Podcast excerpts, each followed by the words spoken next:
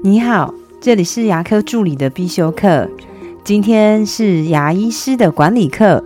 聘用资深助理的薪水应该怎么算？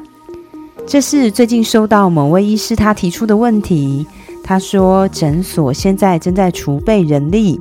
那经由朋友的推荐了一位别间诊所的助理，据说他非常的资深，已经有十几年的工作经验。那在之前的诊所呢，也是医师非常重要的得力助手。是因为医师他准备要搬到其他的县市去开业，但是助理并没有要搬家的打算，所以就开始寻觅新的工作。这位助理在上一位医师那边领的薪水是目前这间诊所的约二点五倍。所以医师就在想，如果我要请他来这里上班，那我要给出多少的薪酬呢？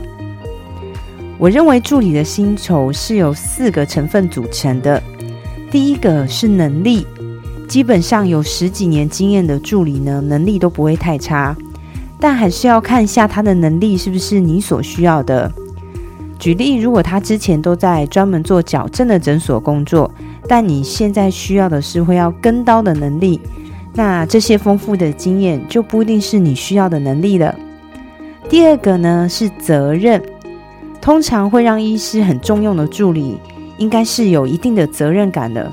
当然，有没有责任感这件事情，你也需要观察一段时间才会知道。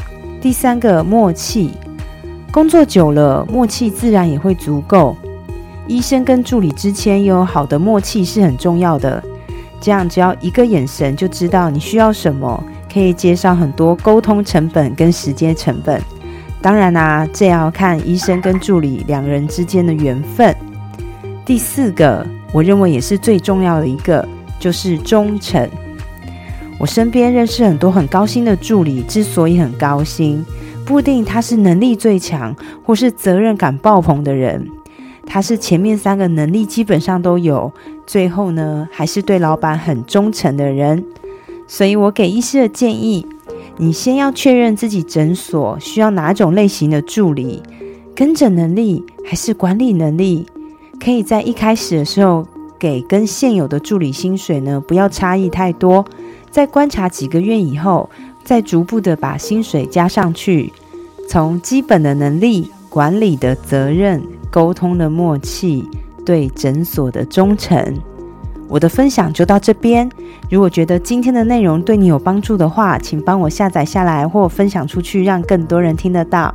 如果你对牙科管理、自费咨询跟助理培训有任何问题，欢迎留言给我，或者是在龙语牙体技术所的粉丝专业可以找到我。下次再见了，拜拜。